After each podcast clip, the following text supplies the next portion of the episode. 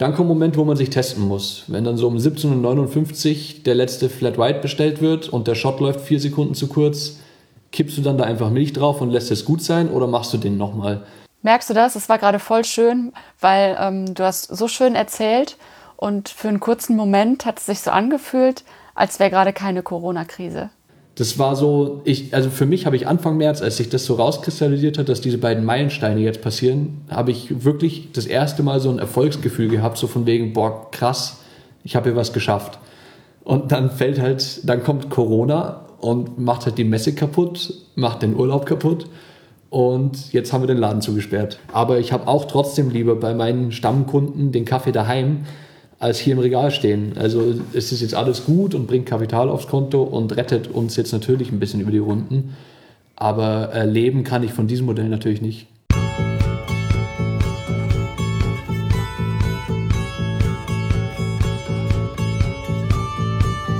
So Leute, ich weiß oder ich vermute, einige von euch sind ganz schön frustriert jetzt gerade.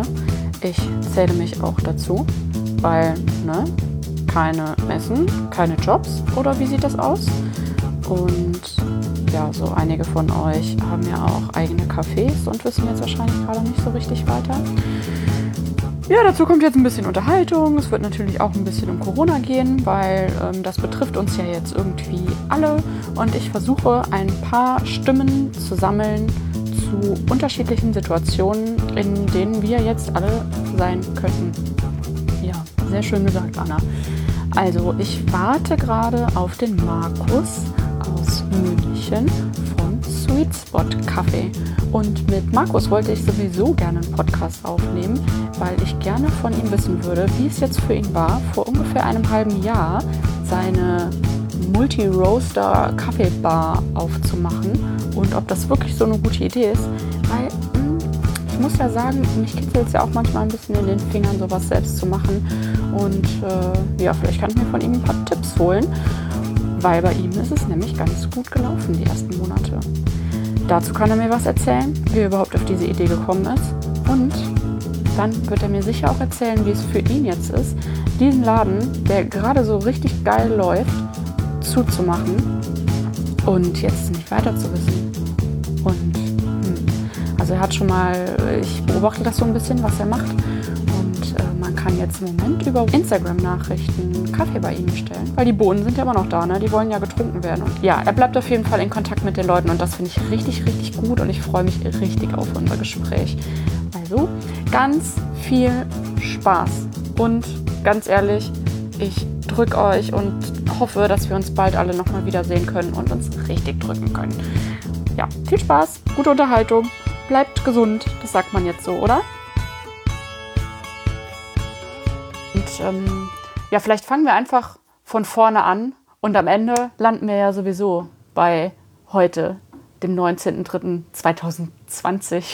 Ja, wir müssen jetzt auch ähm, von vorne anfangen, weil ich gerade gesehen habe, dass mein Aufnahmegerät noch nicht lief. Das läuft jetzt erst. Also es gibt Ach, jetzt hey, erst schön. so. naja, aber dann haben wir ja jetzt geklärt, wie wir vorgehen. Also, hallo lieber Markus. Hallo liebe Anna. Markus, Markus Püttel, ne? Ja, Püttel eigentlich. Das? das? waren so Hugenotten, die Püttel. irgendwann vertrieben wurden und die heißen französisch. Aber. Hm. Ähm, ja, genau. Also, wir hatten gerade, als die Aufnahme noch nicht gestartet war, läuft sie jetzt? Jetzt läuft sie. ja, beschlossen, dass wir die Pandemie, in der wir uns gerade befinden, erstmal kurz ein bisschen umschiffen und du erstmal erzählst, warum wir hier eigentlich telefonieren nämlich ähm, was du machst hm. Und wie du dazu kommst, was du da machst. Also um die Situation einmal kurz zu schildern, wir beide skypen gerade. Du hast dafür Skype gerade extra installiert. Ja. Dafür hast du ein Aufnahmegerät, ich habe nur mein Handy zum Aufnehmen. Ja, dein Laden ist zu. Ich sitze in Köln. Ich mache Homeoffice und wir wollten uns eigentlich mal irgendwann treffen, um zu quatschen und was aufzunehmen. Und jetzt nehmen wir halt so auf. Ja. Also Markus, go, erzähl. Hi, äh, ja, wir leben in Zeiten, in denen man improvisieren muss. Ne? Also improvisieren wir. Ich hatte noch einen Skype-Account von vor Jahren und das Passwort war sogar noch in irgendeiner Datei gespeichert. Natürlich streng verschlüsselt auf meinem Laptop. Ähm, ja. Nee, also ich bin gerade tatsächlich im Laden und ich hasse es normalerweise mit dem Laptop in meinem Laden zu sitzen, weil man hier eigentlich nie Platz hat. Du warst ja hier schon mal. Der Laden, den kennt jetzt keiner, der das hört. Das ist Sweet Spot Café in München. Ähm, Münchens Multi-Roaster Kaffee. Ähm, und wir haben hier gerade lauter Papiertüten Kaffee zusammengepackt, den wir per Fahrrad an unsere Stammgäste ausfahren in den nächsten Wochen. Das geht ganz schön durch die Decke gerade, ähm, weil wir jetzt zu sind. Und deswegen kann ich mich hier mit Laptop ausbreiten und in Ruhe mit dem Podcast aufnehmen. Woher kommt dieser Laden? Äh, dieser Laden kommt daher, dass ich äh, 2009 war ich Deutschlehrer in London und fand dann weder Lehrer sein noch äh, irgendwie all das, was ich mir da so sonst mal überlegt habe als Karriereoptionen so toll und habe in Cafés in London sehr viel drüber nachgedacht, was ich denn eigentlich machen soll und dabei auch gemerkt, dass Kaffee ja eigentlich gar nicht so schlimm schmecken muss, äh, dass man permanent Milch und Zucker in wahnsinnigen Mengen reinkippen muss, sondern dass Kaffee ja total verrückt schmecken kann. Und das habe ich schon in Cappuccinos in London geschmeckt. Bei, bei Nude Espresso war das äh, in der Brick Lane, äh, weiß ich nicht, das kennen vielleicht so ein paar Leute, das ist so eines der Urgesteine der Londoner Kaffeeszene. Ähm, die haben mich dann auch weitergeschickt, das war damals schon cool, äh, zu Proof zu Dose im Barbican damals, zu Flat White, also die, die tatsächlichen so Urgesteine eben der Londoner und eigentlich europäischen Kaffeeszene fast. Alles von Australien betrieben, 2009.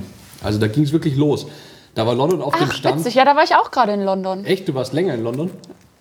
Ich hab, war ein Jahr lang, genau um diese Zeit, 2009, 2010 in London. Ich war noch nie in einem Specialty Coffee Laden da. Ich wollte gerade sagen, vielleicht haben wir mal im gleichen Laden Kaffee getrunken und wissen es nicht. Und jetzt reden wir zwölf Jahre später drüber fast. Vielleicht. Also ich war Vielleicht. viel bei Starbucks. Nee, da war ich nicht so. Da war ich, also ich, ich war schon versnobbt genug, um zu meinen, dass ich Kaffee ein bisschen verstanden habe. Habe daheim mit so einer Pavoni ein bisschen rumgeblödelt, aber halt mit ganz schlimmem Kaffee. Mit so vorgemahlenen Segafredos. Äh, man, Ich sollte keine Marken nennen. Also mit so vorgemahlenen italienischen ähm, Blends. Äh, habe ich daheim so rumgetan und mir gedacht, ja, ich weiß, wie Kaffee geht, ich kenne mich aus. Äh, und dann habe ich halt in diesen Specialty Shops in London gemerkt, es ist alles völlig anders, als ich glaube und war völlig entgeistert, dass nicht jeder weiß, dass das gibt. Also, dass das in London nur sechs so Nischenläden sind und kein Mensch drüber redet, wie krass Kaffee eigentlich ist. Das hat mich damals schon verrückt gemacht. Ich habe damals eine Excel-Datei angefangen und mir ausgerechnet, was man eigentlich an Geld braucht und wie man so funktionieren würde, wenn man ein Café in München eröffnen würde. Und dann habe ich das halt verworfen und auf Eis gelegt, bin über Umwege in der Werbeagentur gelandet. Da habe ich dann sechs Jahre lang Redaktionsleitung gemacht, also viel, viel geschrieben ins Internet und so und das Lehrersein aber komplett verworfen. Und irgendwann mit dem Kaffee daheim habe ich halt irgendwie wieder gedacht, nee. Also das war so diese Zeit, ich war gerade 30 geworden und nicht verheiratet, keine Schulden abzubezahlen, irgendwie keine Kinder, niemanden, den ich ernähren muss, keine Miete, kein Haus oder sowas. Also wirklich nur meine. Keine Miete? Doch, Miete, aber für München keine Miete. Also in München Ah, ist die ja, Miete okay. brutal teuer, aber ich habe halt meine zehn Jahre alte Studentenwohnung immer noch, in der ich auch heute noch wohne und die halt einfach nichts kostet. Ich will gar nicht laut sagen, wie wenig, weil dann hassen mich alle Münchner, die das hören. Ja, kein Wunder, dass du einfach diesen Laden da aufmachen kannst. also ich Wenn du sonst keine Kosten hast. Ich habe mir mal ausgerechnet, dass wenn ich äh, jetzt nur noch Pasta esse, was ich auch eigentlich echt gern tue, dass ich so von so 700 Euro im Monat eigentlich leben kann. Und dann dachte ich mir, dann probieren wir das doch mal, jetzt so einen Laden aufzumachen. Und als äh, Ja, und jetzt haben wir so eine Idee davon, wie günstig deine Wohnung ist. Nee, dies, ja, was meinst du? Ja, ist wahrscheinlich so bei 400 Euro. Ach so, ich wohne da jetzt zu zweit mit meiner Freundin drin, deswegen ist es so günstig. Also die Wohnung kostet 740 warm. Das ist für München Ja, extrem okay. günstig, für 60 Quadratmeter mit dem Balkon mitten in der Max-Vorstadt. Also es ist wunderschön. Jetzt habe ich es doch laut gesagt. Ähm, Ja. genau. Ne, herzlichen Glückwunsch, ist ja voll gut. Ist ja voll gut. Habe ich mir bestimmt auch irgendwie verdient. Ähm, aber dann dachte ich mir eben, ich habe keine Verbindlichkeiten, kein Risiko eigentlich. Und als Redaktionsleiter in der Werbeagentur verdient man auch echt ganz gut. Und dann habe ich so ein bisschen was auf die Seite gelegt gehabt und mir dann gedacht, als ich in dieser Werbeagentur eben stand, mit dem dritten V60 an dem Tag aufgegossen habe, weil ich einfach nicht mehr in den Computer starren wollte, nee, ich höre jetzt auf damit, ich mache jetzt einen Laden auf. So, und habe das halt nebenher so ein bisschen angefangen zu planen und den dann tatsächlich relativ schnell aufgemacht. Also ich habe mich durch die ganze Münchner Kaffeeszene gearbeitet eine Weile lang. Ich habe im Café Bla meine Wochenenden verbracht. Ähm, Im Standel 20 habe ich hier gearbeitet. Für Memphis Machine habe ich so einen Catering-Job mal gemacht. Äh, fürs äh, fürs äh, Bean Better, das dann der Paul, der Inhaber vom Standel aufgemacht hat, habe ich Vollzeit dann gearbeitet, neun Monate lang. Also alle die guten Cafés, die es in München so gibt, bei denen stand ich halt mal hinter der Theke, teilweise sogar mit dieser eigenen Maschine, die habe ich im Stande mitgenommen gehabt damals. Ähm, und habe halt Die so hast du da mitgenommen? Hast du gesagt, hey, darf ich für euch arbeiten? Ich habe auch eine Kaffeemaschine oder? Nee, es war so ein die, die mussten ihre mal dringend wieder gründlich auseinander und wieder zusammenschrauben. Und dann hat der Johannes, der Röster, der Johannes Bayer, ähm, der auch mich mit unserem Haus-Espresso beliefert äh, und anderen Kaffees, hat halt gesagt, du, dann stell doch die Spirit instande, äh, dann kannst du mal ausprobieren und ich mache dir dafür die Wartung hinterher umsonst. Und das war halt ein mega cooler Deal. Äh, weil ich halt diese Ja, Spirit okay, aber warum hattest du eine Spirit? Weil ich ja beschlossen habe, ich mache einen Kaffeeladen auf und weil ich die schon immer haben wollte, weil sie halt fantastisch ist, aber unglaublich teuer ist. Jetzt, bevor die Leute denken, hier der, der Werbeschnösel hat es einfach mit unendlich Geld einen Kaffee aufgemacht. Tatsächlich ist es so, dass die Spirit halt gebraucht war. Die hat irgendein Architekt in Berlin für daheim sich bestellt und dann gemerkt, dass sie doch relativ groß ist und nicht so gut in die Küche Das sind passt. zweigruppige, ne? Ja, ja, die, die ist so breit wie eine dreigruppige Linear, genau. Aber ist eine zweigruppige Maschine. Ähm, und viel tiefer, also die geht auch in viele Kaffeeläden nicht rein. Und der hat die tatsächlich zwei, drei Jahre lang daheim betrieben. Davor stand sie in einem Showroom in Finnland irgendwo und ich habe sie für einen Spottpreis bekommen und halt selber abgeholt und beim Kumpel auf der Luftmatratze gepennt. Also es ist alles relativ äh, zusammengegangstert hier. Und der ganze Laden ist halt dann auch entsprechend selber gebaut und ähm, relativ schmal kalkuliert eigentlich gemacht worden. Äh, das ist sehr, sehr Ja, schnell. ist relativ schlicht eingerichtet. Ne? Ja. Also, Ja, ähm, also ich Ja. weiß nicht, wer, wer noch nie hier war, wahrscheinlich die allermeisten oder wer es noch nicht auf Instagram gesehen hat, das ist halt einfach wirklich. Das ach, das so, ja alle. Ach, das ja alle. Das ist so Seekiefer-Sperrholzbretter auf irgendwie selbstgeschweißten Stahlprofilen und die Theke sind halt Linoleumplatten, ebenfalls selber geschweißte Theke drunter. Also das ganze Material, das hier drin steht, abzüglich Kaffee-Equipment, hat mich halt irgendwie so 2000, 3000 Euro gekostet und den Rest haben wir selber gebaut. Ja. Und Ja, sieht halt geil. dafür gar nicht so scheiße aus, finde ich. Also da, da kommen dann Freunde zusammen. Ich habe früher dann auch mal in einer Band gespielt, dann kennt man halt irgendwie äh, Lichttechniker und die haben Architektur studiert und ein Architekturkumpel von dem hat dann halt Bock, so einen Laden zu designen, weil er es schon immer mal machen wollte und dann macht man es halt so. Also wir haben in sechs Ja, Wochen geil. hier mit Gewalt diesen Laden einfach selber zusammengebaut, äh, mit Hilfe von ich, über 30 Leuten. Ich habe mal eine Liste zusammengeschrieben, weil ich mich bei den allen halt persönlich bedanken wollte und die dann auch zu so einer Weihnachtsfeier hier eingeladen habe und einfach ganz großartig, wie, wie viel da halt geholfen wurde. Und genau diesen Zusammenhalt merke ich jetzt gerade auch in diesen schwierigen äh, Corona-Zeiten wieder, weil halt teilweise diese Leute wiederkommen und jetzt fragen, wie sie helfen können, teilweise aber auch die Stammgäste. Was wir in den letzten Tagen an Gutscheinen und Bohnen verkauft haben, das haben wir vor Weihnachten nicht geschafft. Also es ist völlig, Ach, völlig krass. bescheuert. Wir hatten hier um die 100 Kilo Kaffee im Regal stehen und es ist kein günstiger Ja. Kaffee, den wir hier haben. Also Ja. die Röstereien, die hier stehen, sind halt La Cabra, Coffee Collective, Candy Cane, Standout, die Rare Subscription, äh, JB, wie gesagt, äh, und dann war noch Obadiah aus Edinburgh mit drin gestanden. Also es sind halt so schon teure Kaffees. Ja, so, ja. Also Ja. viel krasserer Kaffee gibt es halt einfach nicht. Und das hatten wir im Regal stehen und dann ging es halt ans Zumachen. Und dann wurde mir schon mulmig hier mit irgendwie so 4000 Euro Warenwert das Regal stehen lassen und halt Ja, zusperren. genau. Einfach Laden zu, ciao, ich gehe nach Hause. Ja, und dann heißt es zwar offiziell, du machst jetzt zwei Wochen lang zu, ähm, aber wahrscheinlich ja nicht. Wahrscheinlich, wir, wir wissen es nicht, wir sind am Anfang dieser Zeit, aber ich schätze mal, wir sind sechs Ja. oder acht Wochen zu oder sowas.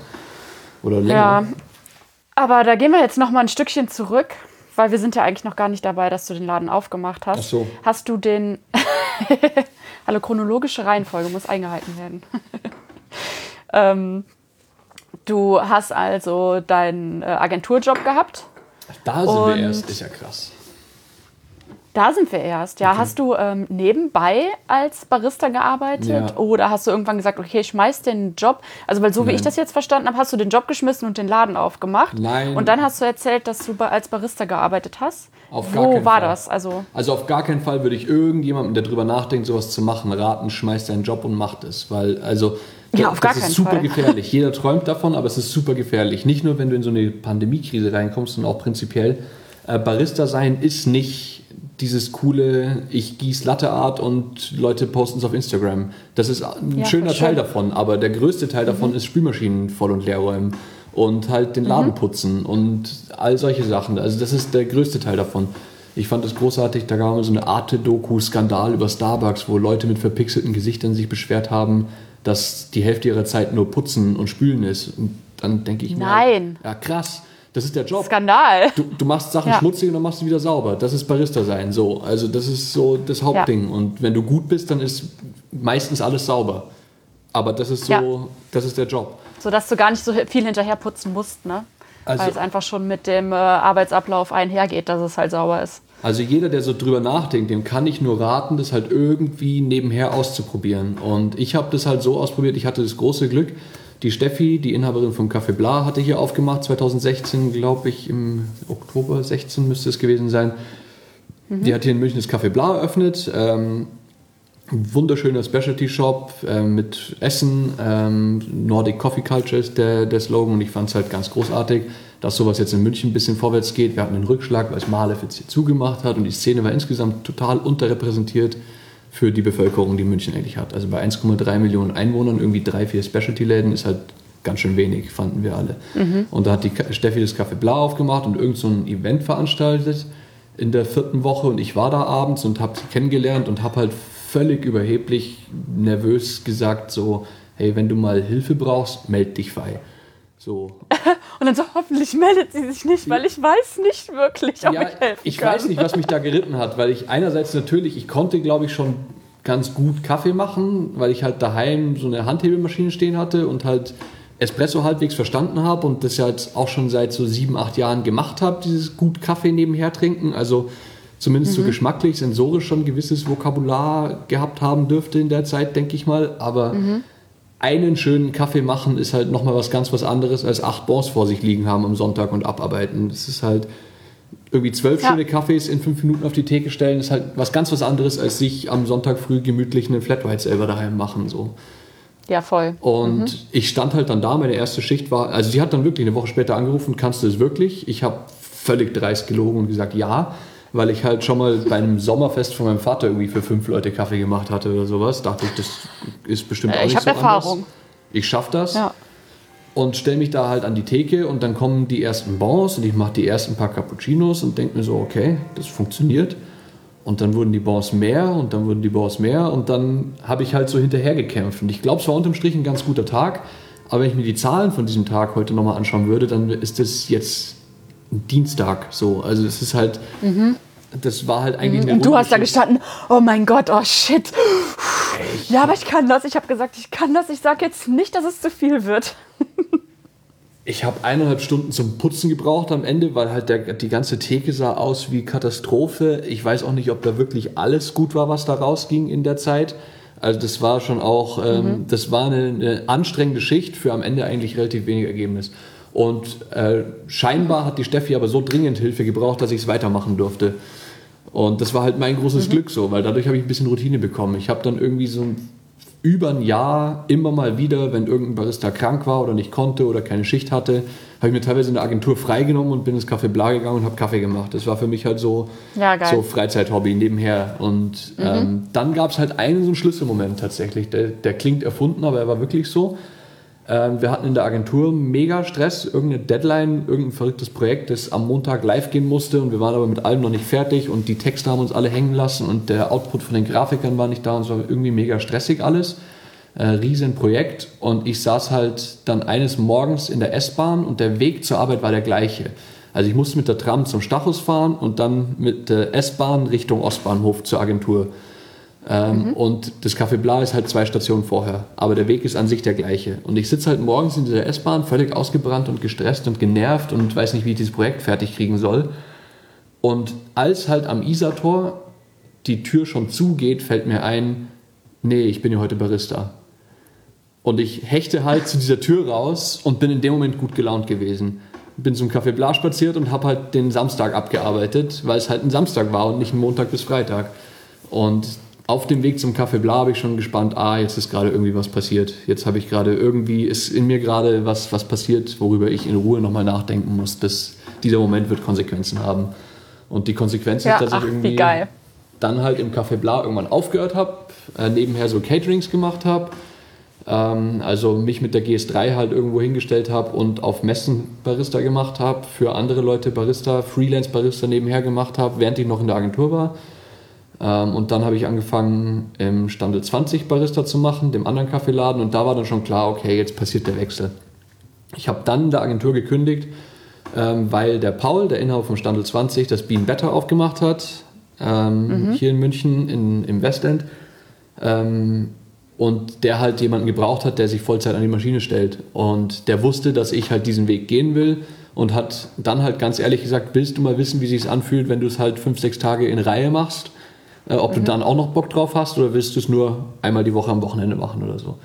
Und da bin ich ihm halt sehr dankbar drum, dass ich diesen Test gehen konnte, weil ich habe dann gekündigt und Vollzeit als Barista für halt ein Viertel des Stundenlohns gearbeitet, so, also mhm. und mich halt hingestellt und Kaffee gemacht. Und dann kamen halt auch diese Sonntage, wo es geregnet hat und man irgendwie drei Wochen in den Beinen hatte und man eigentlich keinen Bock mehr hatte, die 79. Spülmaschine heute einzuräumen. Aber man mhm. macht es halt dann doch. Und dann kommt ein Moment, wo man sich testen muss. Wenn dann so um 17.59 Uhr der letzte Flat White bestellt wird und der Shot läuft vier Sekunden zu kurz, kippst du dann da einfach Milch drauf und lässt es gut sein oder machst du den nochmal? Und äh, ich habe mich immer wieder dabei erwischt, wie ich es halt dann doch wieder richtig gemacht habe. Ähm, weil ich halt doch mhm. genug Überzeugungstäter bin in Sachen Kaffee und genug Sendungsbewusstsein habe, dass ich irgendwie halt nichts Schlechtes rausgeben wollte immer. Und das hat auch in dieser Phase gehalten, in der es dann wirklich für einen so Bürohengst irgendwann mal hart wurde, in der Gastro einfach ganz konkret zu arbeiten. Und nach acht. Ja, das war dann auch die erste richtige Vollzeit-Gastro-Erfahrung, genau. die du genau. so hattest. Ganz genau. Und ich würde mhm. niemandem Laden, äh, raten, einen Laden aufzumachen, ohne das gemacht zu haben. Also im Zweifel mhm. kündig lieber Arbeit als Barista in irgendeinem Laden für ein Jahr lang, sagt dann, das ist alles Quatsch und geh wieder zurück. Wir hatten in der Zeit eine Kollegin, auch im Bienenwetter, die eben die gleichen Überlegungen hatte, die nach drei, vier Monaten gesagt hat, nee, sie macht jetzt doch was anderes. Sie macht jetzt keinen Laden mhm. auf und geht wieder zurück. Und das werte ich auch als Erfolg. Aber geil. Ja, ja, voll. Es ist voll. kein Scheitern, sondern ja. es ist einfach, du hast was gelernt. Es wäre ein viel größeres Scheitern, wenn du so einen Laden aufmachst für 100.000 Euro irgendwie und dann im Loch steckst mhm. und dann halt merkst, oh, äh, macht auf einmal keinen Spaß Der Sonntag mehr. fehlt mir schon sehr. Ja, und jetzt würde ich doch gerne mal in die Berge oder mir Urlaub nehmen oder äh, halt nicht stehen den ganzen Tag. Wie, hey, wie wenig man eigentlich arbeitet, wenn man an so einem Computer sitzt teilweise. Und wenn meine Freunde zu, zu Besuch kommen, habe ich gar nicht so viel Zeit für die. Ja, genau. Und wenn ich denen ähm, das immer ausgebe, dann kommt ja gar kein Geld in die mhm. Kasse. Das sind zum Glück Sachen, die habe ich schon vorher gelernt, bevor ich hier aufgemacht ja, ja. habe. Und ich habe zum Glück einfach auch sehr coole Freunde, die sich nicht einladen lassen, die halt aus Prinzip ganz einfach bezahlen. Ähm, deswegen ja.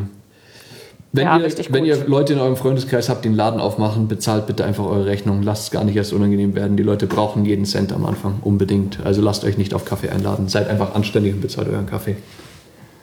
Yes, merkt euch das, Leute. Mhm. Ähm, ja, und das hast du neun Monate lang gemacht, ne? Und hast dann nach den neun Monaten gedacht, ja, ne, finde ich ganz gut. Und dann ging es sofort los, oder? Es wurde erstmal noch krasser, weil ich neben den 40 Stunden im Better angefangen habe, diese Caterings nochmal zu intensivieren. Also ich habe halt irgendwie vier, fünf Tage die Woche Kaffee im Better gemacht und dann stand ich drei Tage am Stück auf irgendeiner Messe, habe Kaffee gemacht und dann bin ich wieder zurück und habe halt teilweise Doppelschichten im Better gemacht, um auf meine Stunden zu kommen und habe halt irgendwie so, weiß nicht, also es gab eine Woche, da habe ich sowohl für Mammoth Machine, für Bean Better, für Café Bla, als auch mich selber, glaube ich, gearbeitet in einer Woche. und ich wollte halt wirklich testen, wie es ist, wenn du wirklich an die Grenze gehst, wo es auch aufhört, Spaß zu machen. Machst du es dann immer noch gut? Und mhm. für mich selber habe ich diesen Test halt bestanden und dann beschlossen, okay, das ist es jetzt. Ähm, entweder ich finde jetzt eine Location oder ich mache dieses Catering-Ding irgendwie äh, exzessiver und habe dann irgendwann mal auch in Rücksprache mit dem Paul, weil sich bei dem gute Mitarbeiter beworben haben und er sozusagen den Platz für die freimachen musste, um auch Perspektive zu Ach haben. So. Ja, es wird ja irgendwann ja. absehbar, dass ich gehe. Und wenn dann jemand Gutes ja, sich voll. bewirbt, dann will er dem nicht sagen, hey, ich habe gerade keine Stelle für dich. Und sechs Wochen später kündige ich dann und dann wird die Stelle frei. Also haben wir dann einfach miteinander gequatscht haben erst reduziert irgendwie auf 24 Stunden die Woche oder sowas und dann sechs Wochen später äh, habe ich tatsächlich irgendwie mit, mit Marco, dem immer von Members Machine mal gequatscht. Der hat mir dann den Tipp gegeben, irgendwie, dass man Locations auch auf eBay Kleinanzeigen finden kann und gar nicht Makler unbedingt mhm. braucht. Dann habe ich mir da so einen Filter eingestellt und zwei Wochen später war tatsächlich irgendwie Münchner Innenstadt, kleiner Laden. Äh, habe ich mittags noch vom Handy aus eine Nachricht hingeschrieben, bin abends zur Besichtigung gegangen. Drei Tage später saß ich mit den Vermietern am Tisch und irgendwie eine Woche später hatte ich einen Schlüssel. Und dann geht es wow. ganz schnell. Also dann, dann passiert es ja. halt sofort. Deswegen, nächster Tipp für jemanden, der sowas machen will, bereite vor, was du nur irgendwie vorbereiten kannst. Also habe einen Businessplan in der Schublade, habe auch drei, vier verschiedene Businesspläne in der Schublade für kleine, mittlere und große Locations oder sowas. Mhm. Äh, bereit dich vor, weil die Gelegenheit, wenn kommt, dann hast du gar nicht mehr so viel Zeit, dir das auszurechnen. Sondern dann musst du sofort irgendwie wissen, das ist jetzt mein Szenario A, das kann ich äh, zum Laufen bringen. Da musst du schon echt weit sein, finde ich. Finanzierung muss okay, relativ weit gesichert sein. So, also würde ich halt sagen, ich weiß nicht, vielleicht ist es in anderen Immobilienmärkten noch anders. Vielleicht hat man irgendwo in anderen Städten Ach. mehr Zeit zur Entwicklung, aber hier in München ist halt wirklich so. Ähm, ich habe auch, die haben mir halt mit viel Diskussion einen Monat mietfreie Zeit gegeben. Das ist halt echt nicht viel, um umzubauen. Mhm. So. Ja, total. Ja. Ähm, ja, aber das äh, klingt ja, also so wie du das erzählst, ist das ja genau so, wie man es äh, wie machen sollte. Und dir sind genau die richtigen Leute genau dafür begegnet. Und auch die Tatsache, dass du quasi in jedem Laden gefühlt da in München schon mal hinter der Theke auch gestanden hast, die Leute dich halt sowohl ähm, hinter der Theke als auch vor der Theke und so weiter kannten. Äh, dadurch hattest du dir ja auch schon so eine kleine, also man kennt das vielleicht, wenn man als Barista in einem Café arbeitet, die Leute kennen einen ja und die freuen sich, wenn du da bist, ja. wenn du es gut machst. Ja. Also man merkt das, man merkt das schon an den Leuten, ob man seinen Job sehr gut macht oder Klar halt nur so halb gut. Ähm, heißt, darüber hast du dir ja schon so eine kleine, mh, mm, ja, eine, eine, Kundschaft eigentlich schon aufgebaut. Und mh, mm, stand denn für dich fest, dass du dein Konzept so fährst, wie du es jetzt fährst? Es war also, der Traum, aber ich dachte, es geht nicht. Also mein Traum war, ich habe einen winzigen Kaffeeladen, in dem ich fast nur Kaffee mache ähm, und Kaffeebohnen verkaufe. Ich dachte aber immer, ich brauche unbedingt eine Küche, ich muss Frühstück anbieten, ich muss so dieses Vollkonzept rundherum machen. Und ich glaube auch, für die allermeisten Leute gilt das. Und in allermeisten mhm. Locations gilt das, äh, ist es richtig, weil der Kaffee ist zwar das, was prozentual die stärkste Marge hat, klar, da rechnen immer alle, am Kaffee verdienst dein Geld, aber am Kaffee machst du halt nicht deinen Umsatz. Also, mhm. wenn jemand einen Espresso trinkt, dann sind es halt bei mir auch 2 Euro, weil mehr kannst du halt einfach irgendwie nicht guten Gewissens verlangen für einen einfachen Espresso. Ähm, mhm. Und da steckt bei mir halt schon deutlich mehr Arbeit und Wareneinsatz drin als in jetzt den Läden in der Nachbarschaft, glaube ich. Aber trotzdem sind dann halt einfach mal 2 Euro Umsatz gemacht. Und den Espresso musst du auch mhm. erstmal machen. Das heißt, um Miete und Mitarbeiter und alles zu bezahlen, musst du ganz schön viel Espresso machen. Auch wenn da mhm. prozentual die Marge ganz großartig drauf ist, ist es absolut einfach relativ wenig Geld, das du damit verdienst. Das heißt, du musst nebenher ja. schon ein paar Sachen machen. Und mein großes Glück war halt so ein bisschen, dass in München so langsam ein Kaffeetrinkermarkt am Entstehen ist, zu dem ich ja auch beigetragen habe, dass er entsteht, indem ich davor zwei, drei Jahre lang in anderen Läden gearbeitet habe. Also da habe ich mhm. ja, ich würde gar nicht sagen, so, so Kundschaft für mich aufgebaut. Also ich habe Kundschaft für das Thema Specialty Coffee aufgebaut. Mhm. Also ich habe in den ja. anderen Läden versucht, die Kaffeequalität zu verbessern und die Leute glücklicher zu machen, damit einfach mehr Leute mehr Leuten erzählen, wie krass Kaffee eigentlich sein kann. Also, dass mehr Leute ja, das erleben, was mhm. ich damals in London erlebt habe, ja, weil das für mich halt so einschneidend war und ich danach mir die anderen Specialty-Läden gesucht habe und seit zehn Jahren jetzt halt bei Specialty-Röstern einkaufe, nur weil damals die Sascha im Nude Espresso sich Zeit genommen hat, mir zu erklären, was da eigentlich gerade passiert ist in der Tasse. Und nur weil die mhm. halt nett zu mir war, bin ich heute in diesem Thema drin so. Und nur weil die halt mhm. Qualität auf die Theke gestellt hat. Und deswegen habe ich das halt in anderen Läden auch gemacht und halt versucht, dort auch beizutragen, was ich nur kann, dass dort halt einfach so gut ist, wie es ist. Also Baristas, die vielleicht noch nicht so weit sind, auch einfach ausgebildet. Viele horten mhm. dann so Wissen und meinen irgendwie, wenn jemand anderes auch Latte Art kann oder Milch schäumen kann, dann äh, schmälert mhm. das ihren Stellenwert.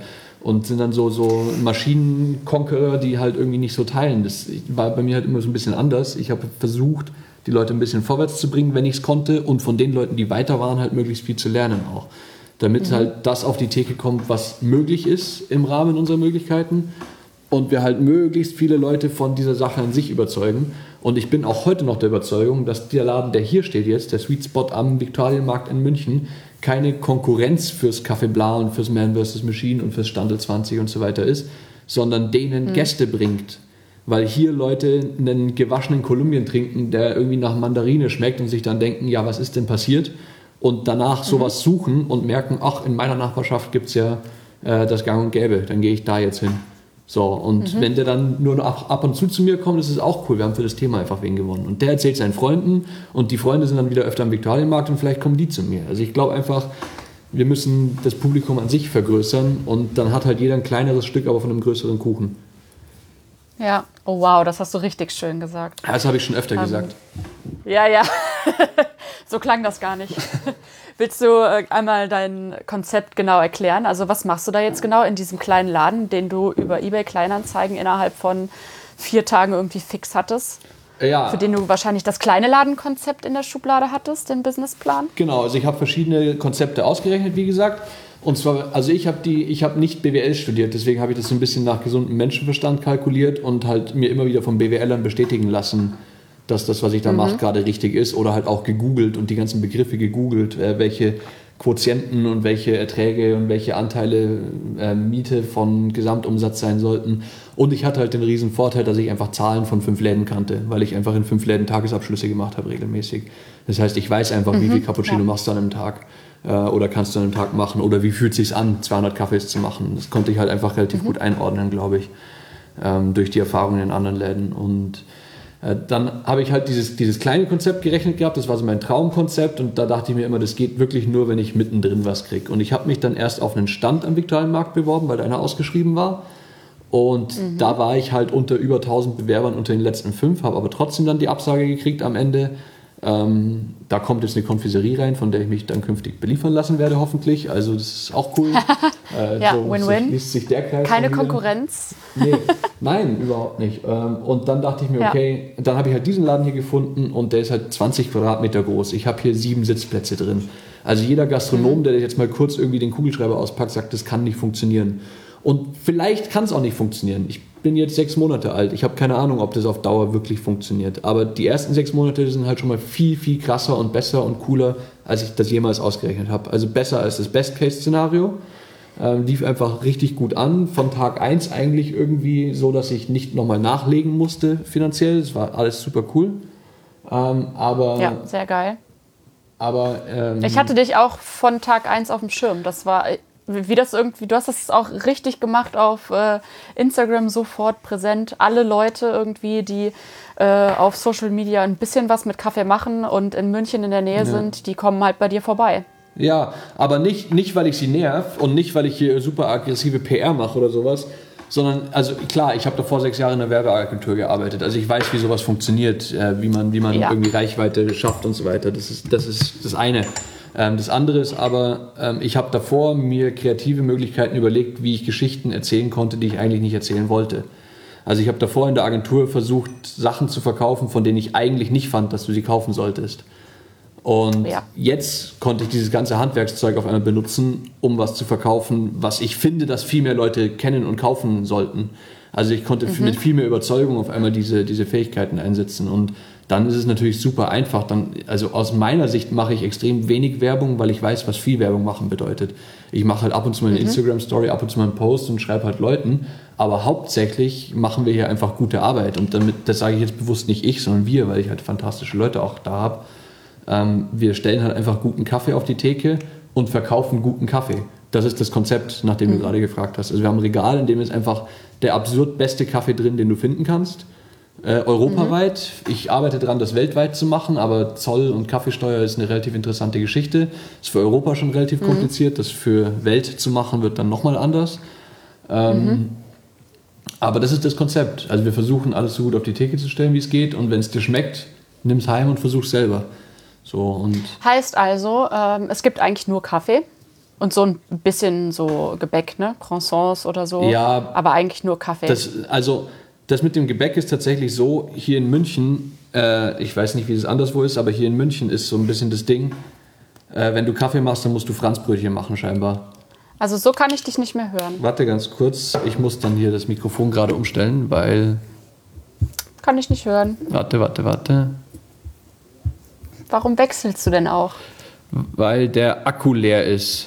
Kannst du meine Lippen lesen oder wie verstehst du mich gerade? Ja, nee, jetzt verstehe ich dich wieder. Ah, hörst du mich jetzt wieder? Ist das jetzt das MacBook-Mikrofon? Ja, ich schätze schon. Und ist auch super gut. Also, okay, cool. Nee, weil Ja. ich hatte davor diese schnurlosen Bluetooth-Kopfhörer drin, aber die mögen, wenn man so viel redet, dann mögen die nicht mehr. Ach so, okay, alles klar. Äh, ja, also, du bist wieder da und Also du weißt nicht, wie das in anderen Städten ist, aber in München ist das so. Du bist ja zum Beispiel auch am Viktualienmarkt, Ja. ne? da gibt es ja auch alles an so Snackereien und so, oder? Also das ist das Erste. Ich, ich glaube, du musst, du musst Speisen machen, wenn es nicht in deiner Nachbarschaft passiert, weil du die Leute, die Mittagessen gehen wollen, die müssen halt bedient werden, sonst sind die nicht bei dir. Und die sind halt bei mir, weil sie auf dem Viktualienmarkt essen gehen. Mhm. Ähm, und das ist halt cool. Da muss ich ihnen kein Essen geben, sondern kann ihnen nur den Espresso hinterher geben. Das macht es mir halt viel einfacher. Mhm. Aber ähm, ja, also dein Standort ist schon echt einfach Bombe, oder? Für genau das, was du machst. Genau, also das, da, da habe ich auch lange gesucht und mir auch mehrere angeschaut und war mir eigentlich auch mit anderen Vermietern schon einig, aber am Ende fällt es dann doch mal durch und wenn es durchfällt, äh, ist es manchmal auch einfach gut so. Ähm, da muss man einfach weitersuchen und irgendwann, wie gesagt, geht es dann ganz schnell.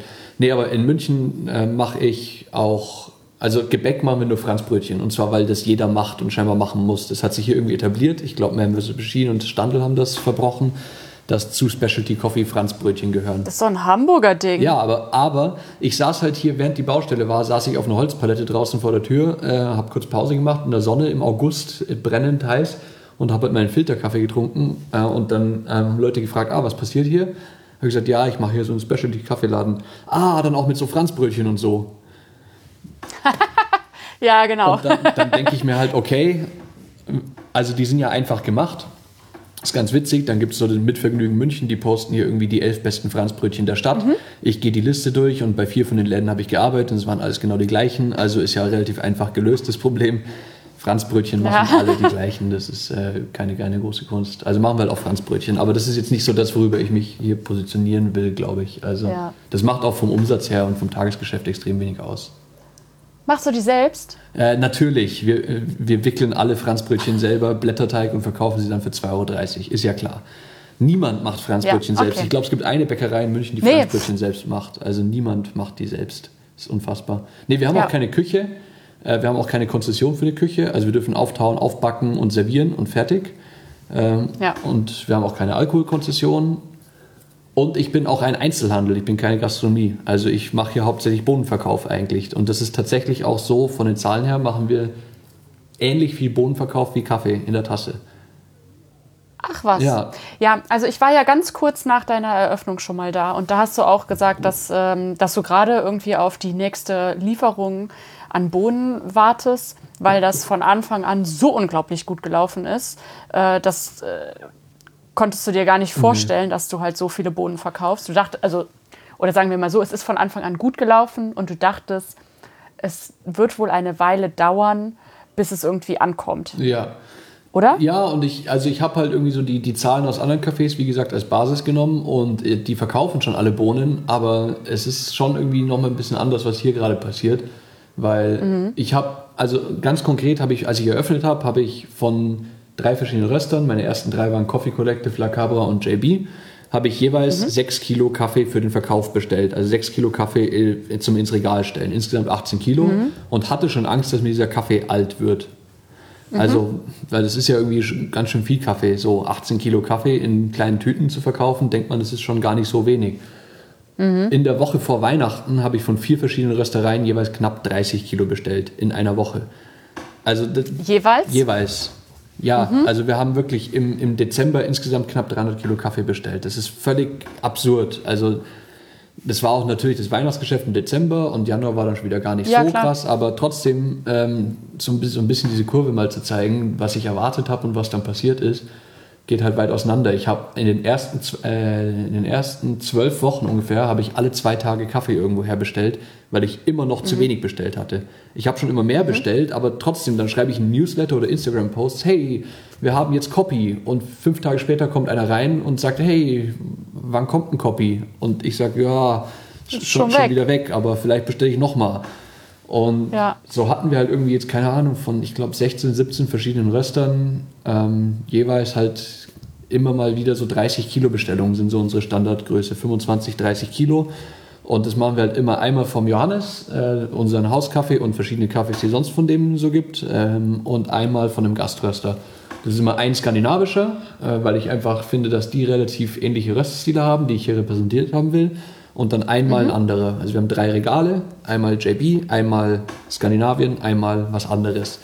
Im Januar haben wir ein Brexit-Special gemacht, weil der 31. Januar der Brexit war. Also haben wir halt Workshop, ähm, Roundhill, ähm, Obadiah aus Edinburgh und Origin, glaube ich, waren die vier oder fünf, die wir hatten. Also die sind dann schon auch gleichzeitig drin. Genau. Ne? Also es ist jetzt nicht so, dass du drei verschiedene Röster immer da hast, sondern du Doch. hast quasi so. Doch. Ähm, aber du hast ja Also gerade jetzt schon hab drei, alleine aus dem. Also du hast JB da, Ja, dann hast du was Skandinavisches. ja, Und da ist dann aber auch wirklich immer nur ein Skandinavier drin. meistens, ja. Okay, weil äh, was du am Anfang aufgezählt hast, waren auch mehr als drei. Ich bin, ich bin durcheinander. Also wir haben drei Regale und meistens Mhm. heißt es drei Röster. Aber da gibt es natürlich immer Überlappungen, weil zum Beispiel Ja. La Cabra ist noch nicht ganz weg, bevor Coffee Collective kommt oder sowas. Und dann sind halt mal Ja. La Cabra und Coffee Collective nebeneinander im Regal. Oder, keine Ja, Ahnung, okay. Origin ist noch nicht ganz weg, bevor Roundhill kommt. Und dann ist halt in der Mitte das britische Regal gerade mit zwei Röstern voll. Die Rekordzahl Ja. war, glaube ich, Okay. in der Woche vor Weihnachten hatten wir 27 verschiedene Kaffees von sechs verschiedenen Röstern. Also das war schon Ja, geil. arg dann. Das wird dann auch nicht ganz einfach Ja. in den Verkaufsgesprächen, wenn jemand kommt und sagt, ja, ich suche Kaffee, ich mag gern Äthiopien, was ja schon eine super präzise Nachfrage ist. Ähm, Ja, die voll. meisten sagen ja, ich will was nicht so Saures oder sowas. Und dann, dann hast du halt, ne, Äthiopien hast halt fünf verschiedene von drei Röstern im Regal stehen. Und dann Mhm. äh, kann ich das vielleicht noch erklären, als jemand, der hier sechs Tage die Woche drin steht. Aber dann von jedem Mitarbeiter zu erwarten, dass er die Differenzen und Nuancen zwischen sechs verschiedenen Äthiopiern runterdekliniert, ist dann manchmal doch viel. Also reduzieren wir gerade wieder ein bisschen. Uns ist Qualität wichtiger als die Quantität eben. Also es geht nicht nur darum, eine breite, krasse Auswahl zu haben, sondern wir kappen jetzt auch wieder mehr. Also jetzt gerade kappt niemand, weil Corona, aber ähm, wir, wir schicken, lassen uns von Röstern Samples schicken und wir wählen extrem kritisch aus und ka äh, kaufen dann entweder nichts oder auch wirklich nur die Kaffees, die uns wirklich überzeugt haben von diesen Röstern. Merkst du das? Es war gerade voll schön, weil ähm, du hast so schön erzählt und für einen kurzen Moment hat es sich so angefühlt, als wäre gerade keine Corona-Krise. Ja, und dann, dann, habe ich mir vorgestellt, wie wir jetzt alle an irgendeiner Schüssel Kaffee schlürfen. Und dann dachte ich mir, ach nee, das machen wir jetzt ja nicht mehr. Ja, genau. Nee, aber so haben wir es Äh, normal ja. hier gemacht. Also wir machen öffentliche Cuppings, wir, was man jetzt ja gar nicht mehr machen kann im Moment. Äh, Ja, machen wir- donnerstags, ne? Dann machen wir Team-Cuppings eben auch äh, öfter mal. Und ich mache auch zwischen der engeren Auswahl mache ich selber auch immer noch entweder Cupping oder schnelle Aeropress oder sowas und probiere die Kaffees sehr kritisch. Mhm. Weil wir schon, also das sind teure Kaffees hier, ja. Also das sind, das sind jetzt nicht irgendwie die 7 Euro ähm, Espresso-Blends, sondern das sind teilweise halt teilweise über 20 Euro irgendwelche Kenia von La Cabra oder sowas. Oder jetzt gerade unser, glaube ich, Rekordpreis ist für 100 Gramm Geisha Village von Rare Standout. Kostet halt dann 27 Euro. Also es ist schon einfach teurer Kaffee, der hier steht. Ja, den habe ich auch da gerade. Der ist ziemlich geil. Ja, ja, ich habe auch noch äh, fünf Packerl habe ich noch. Schreibt mir auf Instagram, wenn ihr sie wollt, weil der Laden ist zu. Ja. Ähm, sagt Bescheid, der ist ganz schön cool. Äh, der schmeckt so ein bisschen, als wäre Kohlensäure drin. Der ist so prickelnd, der springt so aus der Tasse raus. Also schon verrückter Kaffee. Ähm, jedenfalls äh, probieren wir halt sehr kritisch und da muss man sich bei Röstern auch manchmal ein bisschen unbeliebt machen und halt Absagen erteilen. Und das ist mir am Anfang ein bisschen schwerer gefallen, das fällt mir jetzt leichter. Ähm, Aber würdest du sagen, dass du bei den Röstern jetzt auch so ein bisschen auf dem Schirm bist? Also hast du da gute Kontakte oder hattest du die vorher auch schon? Ja, ich habe mit denen angefangen, mit denen ich Kontakte hatte ähm, und die ich halt kenne und die auch ähm, sowohl bei mir als auch in der Community ein hohes Ansehen haben, weil man natürlich am Anfang ein bisschen auch äh, die Markenabstrahleffekte nutzt. Also sich La Cabra ins Regal Klar. zu stellen am Anfang bringt halt einfach Leute her. Da kamen unendlich viele Leute am Anfang, die gesagt haben, boah, endlich gibt es La Cabra irgendwo. Ähm, Deswegen nimmt man halt am Anfang eher einen großen Namen. Ähm, und jetzt haben wir halt gerade Candy Cane aus Prag, was glaube ich hier in München eigentlich kein Mensch kennt, aber halt genauso krasser Kaffee ist. Und jetzt haben wir uns halt sozusagen den Ruf auch erarbeitet, dass wenn es hier im Regal steht, dann ist es gut. Und deswegen können wir jetzt auch Röster featuren, die vielleicht nicht so viele Leute kennen. Und Ja, jetzt könnt, habt ihr die Strahlkraft. ja, wir versuchen es, zumindest in unserer Community. Ja. Nicht nur, man muss da mal wieder ein bisschen äh, auch wieder auf große Namen setzen manchmal und dann wieder kleine mal Ja, klar. Mhm. Aber äh, im Endeffekt geht es darum, solange wir richtig guten Kaffee ins Regal stellen ähm, und da keine Ausfälle dabei sind, geben die Leute uns gerne halt auch bis zu 20 oder mehr Euro pro Packerl Kaffee, weil sie halt wissen, wenn sie Mhm. den jetzt heimnehmen und nicht versauen, dann ist der gut. Also nicht Ja. gut, sondern krass. Also es ist wirklich einfach die Spitze des Kaffees, den es hier gibt. Schenkst du die ähm, Kaffees im Regal denn auch aus? Ja, nicht Und also nicht man alle. würde sich das ja schon Und man würde sich das ja schon so vorstellen, dass in so einem Specialty-Coffee-Laden, wie du den jetzt gerade beschrieben hast, ähm, dass man sich da V60, Aeropress, Chemex, Kalita oder was auch immer ähm, zubereiten lassen kann. Wie stehst du dazu so? Ich, ja, das weißt du, deswegen fragst du so provokativ. Ja. Ja. Ähm, bei uns gibt es Espresso-basierte Getränke und Batch Brew. Und Punkt. Und zwar äh, glaube ich, jeder Laden muss sich entscheiden, ähm, ob er Batch oder Handbrew macht. Und ich kann jeden mhm. verstehen, der sagt, ich mache Handbrew. Und wenn nur ich hier drin stehen würde und wir nur Wochentage hätten, würde ich vielleicht auch Handbrew machen. Aber mhm. ähm, egal wie viele gute Baristas du hast, jeder macht es dann doch einen Tick anders. Und es ist super schwierig, äh, zehnmal hintereinander den gleichen V60 aufzugießen vom gleichen Kaffee. Das ist schon, äh, und wenn den dann zehn verschiedene Leute machen, dann wird es nochmal schwieriger. Und wenn mhm. du dann noch V60 Kaliter und Aeropress reinbaust, dann wird es richtig schwierig, den Kaffee so zu repräsentieren, wie du willst. Ähm, mhm. Und wenn du Batch und Handbrew anbietest, dann bestellen alle Handbrew, weil es halt irgendwie so romantisch zeremoniell ist und sich das jeder so vorstellt, wie du gerade geschildert hast. Dass wenn so ein mhm. High-End-Laden ist, dann erwarte ich auch, dass da sozusagen die Chemex äh, auf der Theke steht. Ähm, mhm. Dann bestellt jeder den, den Handbrew und die Leute, die dann den Batch bestellen, die kriegen halt einen sechs Stunden alten Kaffee und dann schmeckt der Batch schlechter als der Handbrew und deswegen wird das Vorurteil mhm. bekräftigt, dass Batch eben nicht toll ist. So, bei uns stehen teilweise zwei Batches parallel auf der Theke, weil wir nur Batch machen und der deswegen halt schnell weggeht und wir halt auch nicht so mhm. riesige machen. Und dann ist der immer frisch und immer reproduzierbar und wir schreiben mit Kugelschreiber auf die Kaffeetüte das letzte Rezept drauf, das wir hatten, damit der nächste Barista weiß, wie der letztes mhm. gemacht hat. Ähm, und wenn wir was dran ja. ändern wollen, dann kann der sozusagen dem nächsten vorschlagen, hey, tu mal zwei Gramm mehr rein oder mal, mal drei Striche gröber. Ähm, mhm. Und dann ist der Batch halt einfach reproduzierbar besser als jeder Handbrew. Also mm, ja, es sagen ja auch viele, dass man äh, ein gutes Kaffee am, äh, am Batchbrew erkennt. Absolut. Also oder dass man halt so ein bisschen äh, danach gehen kann, äh, wer es schon mal hinkriegt, wirklich einen geilen Batchbrew zu machen, der ähm, kriegt es dann vielleicht auch, äh, also der setzt sich schon mal ein bisschen wenigstens mit dem Kaffee auseinander. Also für mich, es gibt sonst so in der Gastronomie, ich weiß nicht, ob ihr das außerhalb von München kennt, bei uns nennt man das den Schnitzeltest. Wenn man zum neuen äh, Wirt geht, dann isst man erstmal ein Schnitzel. Und wenn das Schnitzel gut ist, dann darf er nächstes Mal was anderes probieren, so ungefähr. Und so mache ich ja. das mit dem Batch Brew Test oder, also, oder Espresso, je nachdem, worin ich gerade in der Laune bin. Aber also ich probiere ja. selten als erstes irgendwo ein Milchgetränk, äh, sondern halt mhm. so die, die Basis. Und wenn die passt, dann glaube ich den Leuten so ein bisschen.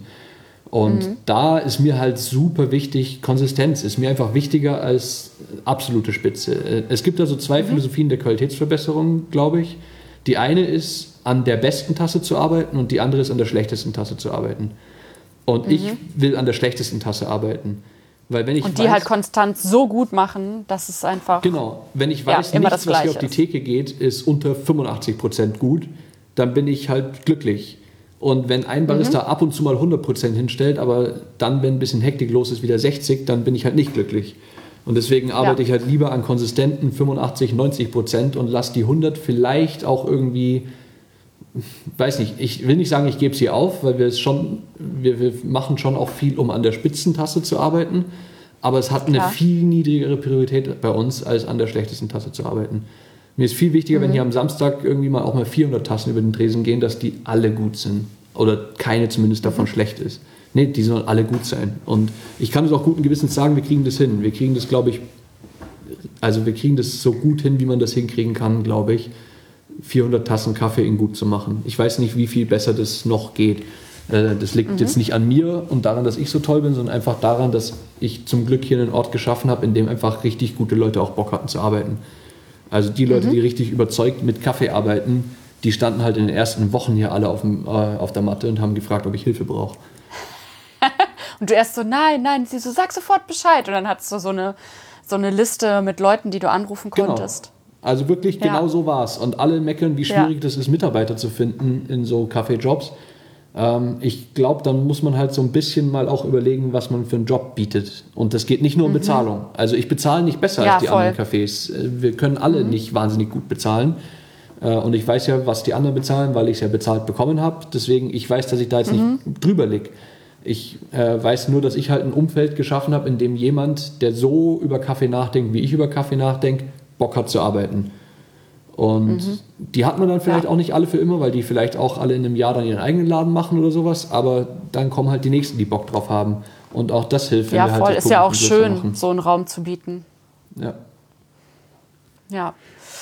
Ja, also äh, klingt mega geil und also ich kann nur sagen, ich war ja jetzt auch schon zweimal da bei dir und die Atmosphäre in deinem Laden ist einfach auch eine ganz besondere, weil es ist ein total cleaner, kleiner Laden und gefühlt sind alle, die im Laden sind, immer miteinander im Gespräch, ja. weil du irgendwie auch so ein bisschen die Gespräche so führst, dass man sie einfach mit, dass man einfach mit einsteigen kann. Ja also ich weiß nicht, das erste Mal, als ich da war, da saßen da zwei, die haben Kaffee getrunken, dann haben die sich, haben die angefangen, sich über die Kommandante zu unterhalten. Mhm. Und dann äh, bin, äh, bin ich mit rein und habe gesagt, so ja, ja, hier, also voll, äh, geiles Teil, life-changing. Und äh, dann war halt der, der neben mir gesessen hat, auch irgendwie so ein bisschen mit, äh, mit drin. Und das ist irgendwie so die Atmosphäre, wie es bei dir so zugeht. Machst du das bewusst? Ich glaube nicht, dass ich das bin, ehrlich gesagt. Ich glaube, das ist der Laden. Also der Laden zieht halt die Leute an, die interessiert dran sind und zu meinem großen Glück scheinen es genügende zu sein für den Moment. Mhm. Mal schauen. Wir arbeiten daran, dass es mehr werden. Ich hoffe, es werden nicht weniger. Ähm, mhm. Wir werden es sehen. Aber ich glaube nicht, dass ich das als Person so sehr bin. Also ich, ich habe, ach so, nebenher habe ich in der Kaffeerösterei Vize ein Jahr lang Barista-Kurse gegeben. Vielleicht sind deswegen so ein paar so Aussagen auch noch äh, so sehr geprobt manchmal. Also wenn Fragen zu Kaffee kommen, dann kann ich halt relativ kompakt antworten. Aber ich, ich also ich, als du zweimal da warst, ich glaube nicht, dass ich dir den Kaffee gemacht habe. Nee. Siehst du? Und das meine ich. Also wenn es gibt viele so inhabergeführte Läden, wo halt dann nur der Chef Plan hat und der steht halt da und macht geilen Kaffee und wenn du aber schon aus der Ferne siehst, dass der Chef gerade nicht da ist und jemand anderes in der Maschine steht, gehst du gar nicht so rein. Ciao. Ja. Also ich, ich will nicht, dass das hier ein personengebundenes Ding wird. Ich will nicht, dass die Leute sagen, ich gehe zum Markus Kaffee trinken. Sondern ich will, Ach so. ich will, dass die mhm. Leute sagen, ich gehe in Sweet Spot Kaffee trinken, weil es hier einfach immer gut ist. Und da ist dann, also ich war jetzt fünf Tage gar nicht da ähm, und ich bin mir trotzdem sicher, dass der Kaffee hier gut war.